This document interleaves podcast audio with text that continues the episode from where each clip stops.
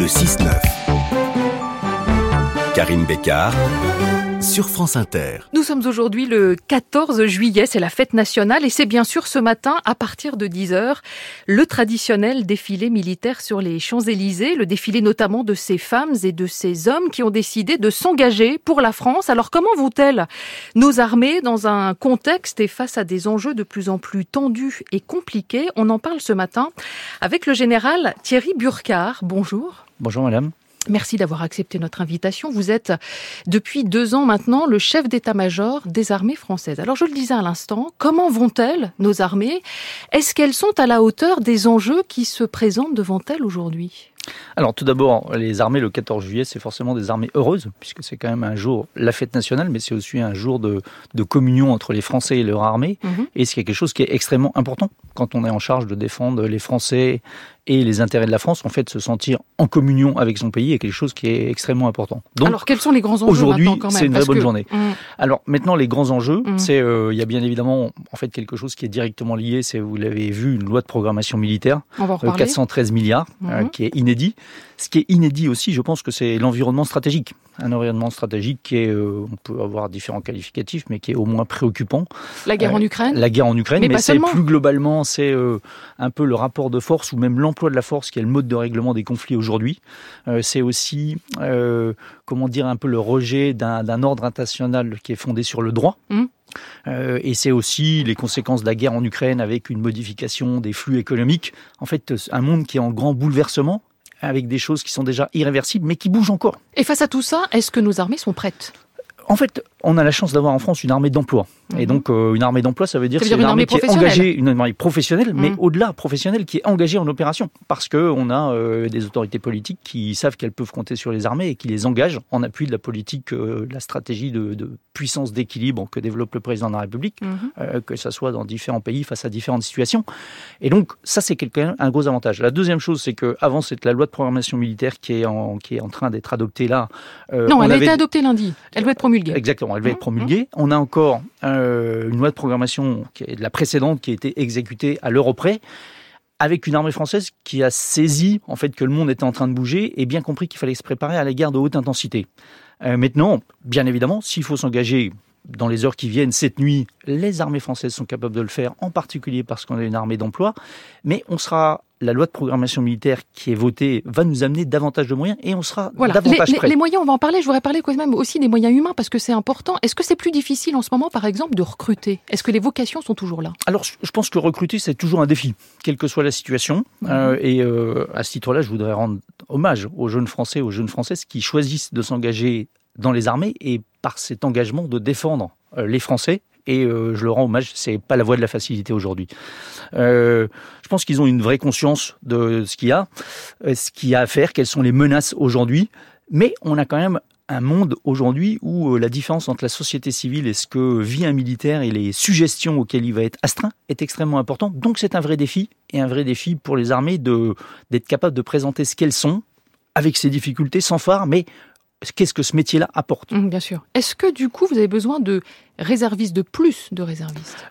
Les réservistes, c'est quelque chose qui est extrêmement important. Déjà, on en a besoin. Aujourd'hui, il y en a en gros 40 000, 40 000 réservistes. Alors qu'il y a 300 000 soldats, c'est ça? Et qu'il y a 300 000, ouais, c'est à peu près ça. Et l'ambition de la loi de programmation militaire est d'aboutir aux environs de 2030-2035 à, en fait, un réserviste pour deux militaires d'active.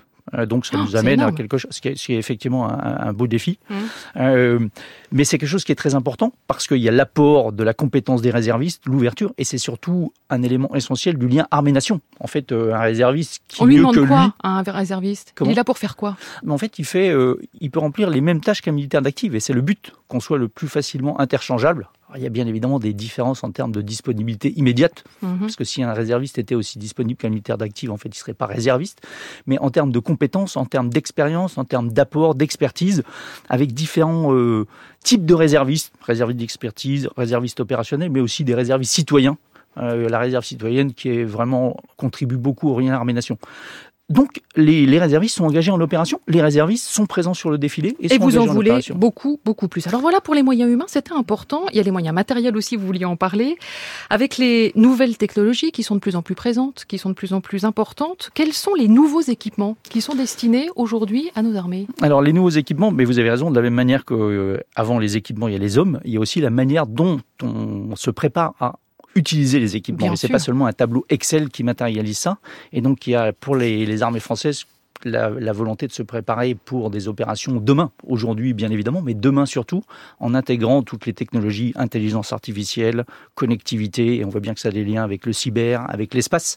Donc ça, c'est quelque chose qui est extrêmement important. Et après, il y a les matériels un peu euh, fondamentaux, c'est bien évidemment des véhicules blindés pour équiper les soldats, du petit matériel, c'est des avions de combat euh, pour la supériorité aérienne, c'est euh, des bâtiments pour constituer un groupe aéronaval mais c'est surtout la volonté euh, de trouver la manière la plus adaptée de combattre. Et dans ce combat-là, c'est euh, quelque chose qui a été aussi euh, bien identifié, c'est la volonté d'être capable de combiner les actions dans le champ cinétique, les actions matérielles, mais aussi le champ informationnel. Et le champ informationnel est quelque chose qui est capital, qui a toujours été utilisé. Une grande partie de la guerre, elle est informationnelle. Ça une vous grande partie de la guerre est informationnelle, et le mmh. début de la guerre est encore plus informationnel. Et toute cette phase de compétition permanente dans laquelle on est, l'action, euh, la guerre dans le champ informationnel est quelque chose qui est capital sur lequel on doit vraiment continuer à progresser. Mmh. Alors cette loi de programmation militaire, euh, elle vient d'être adoptée, donc 413 milliards d'euros, vous l'avez dit tout à l'heure, pour les sept prochaines années. C'est quand même 40% de plus par rapport à la précédente loi de programmation militaire. Ça veut dire quoi tout ça? Pourquoi une augmentation de 40% En fait, euh, je pense que c'est effectivement inédit. Mmh. c'est la concrétisation, la volonté du président de la République de poursuivre l'effort qui a été engagé de, par rapport à la loi de programmation militaire précédente. C'est euh, le travail qui a été réalisé sous euh, la direction du ministre des Armées avec le travail des armées pour travailler, pour présenter un, projet qui soit cohérent. Et ça, je pense que c'est quelque chose qui est essentiel. Non, mais 40% en plus pour Et faire 40% en plus, mmh. eh ben, en fait, c'est pour faire face à l'évolution de la situation aujourd'hui dans le monde. Euh, je pense que cette somme-là est quelque chose qui est inédit, mais euh, la, situation, l'environnement international, avec en particulier, vous l'avez dit, le retour de la guerre à haute intensité en Europe est quelque chose qui est inédit, et euh, l'armée française doit être au rendez-vous. Et je pense que c'est aussi, ça traduit l'évolution de la conflictualité. Mmh. sur ces 20 ou 30 dernières années, finalement, la guerre, s'est euh, imposée, mm. enfin s'est imposée, était présente et les armées françaises étaient armées d'emploi engagées, mais c'était des engagements choisis. Mais avec tout ça, Général Burkhardt, ça veut dire quoi? On reste sous la protection de l'OTAN ou pas? Ça sera quoi notre rôle dans les années qui viennent? Alors, tout d'abord, la France est un pays qui est doté de l'arme nucléaire, donc en fait qui possède, si je veux imager, sa propre assurance vie. Pour autant, mm. vous avez mm. raison. Aujourd'hui, dans le monde d'aujourd'hui, plus personne ne peut penser agir seul. Et euh, la défense collective est quelque chose qui a du sens. Et aujourd'hui, en Europe, la défense collective, c'est d'abord l'OTAN pour les Français, mais pour la France, mais pour aussi pour les autres pays européens. Mais on met 413 milliards supplémentaires, mais on reste sous la protection de l'OTAN. Impérativement, impérativement. Plus personne ne se défend tout seul. Notre place dans l'OTAN est aussi un vrai gage de crédibilité, une vraie force d'entraînement. Donc l'Europe de la défense, ça n'existera jamais Vous y croyez Vous la souhaitez? C'est directement quelque chose qui est en lien. Et je pense que la place, la crédibilité de la France dans l'OTAN est son meilleur argument pour promouvoir un esprit de défense européen. Car il faut voir les pays européens tels qu'ils sont, euh, qui depuis la Deuxième Guerre mondiale se sont en fait construits en termes de sécurité collective autour de l'OTAN. Et donc c'est bien par ce vecteur-là qu'il faut Donc il faut une Europe de la défense dans l'OTAN, c'est ça que vous êtes en, en tout cas, c'est un bon vecteur de l'esprit de défense européen et se fait à travers l'OTAN et notre crédibilité au sein de l'OTAN est un levier puissant pour mm. promouvoir l'esprit de défense européen. Merci beaucoup, Général Thierry Burkhardt, d'être venu jusqu'à nous sur France Inter. Vous serez tout à l'heure à partir de 10h, avenue des Champs-Élysées, évidemment, aux côtés du président Macron pour la revue des troupes. Merci encore et bon défilé. Merci, madame. Et je précise que cette interview a été enregistrée hier.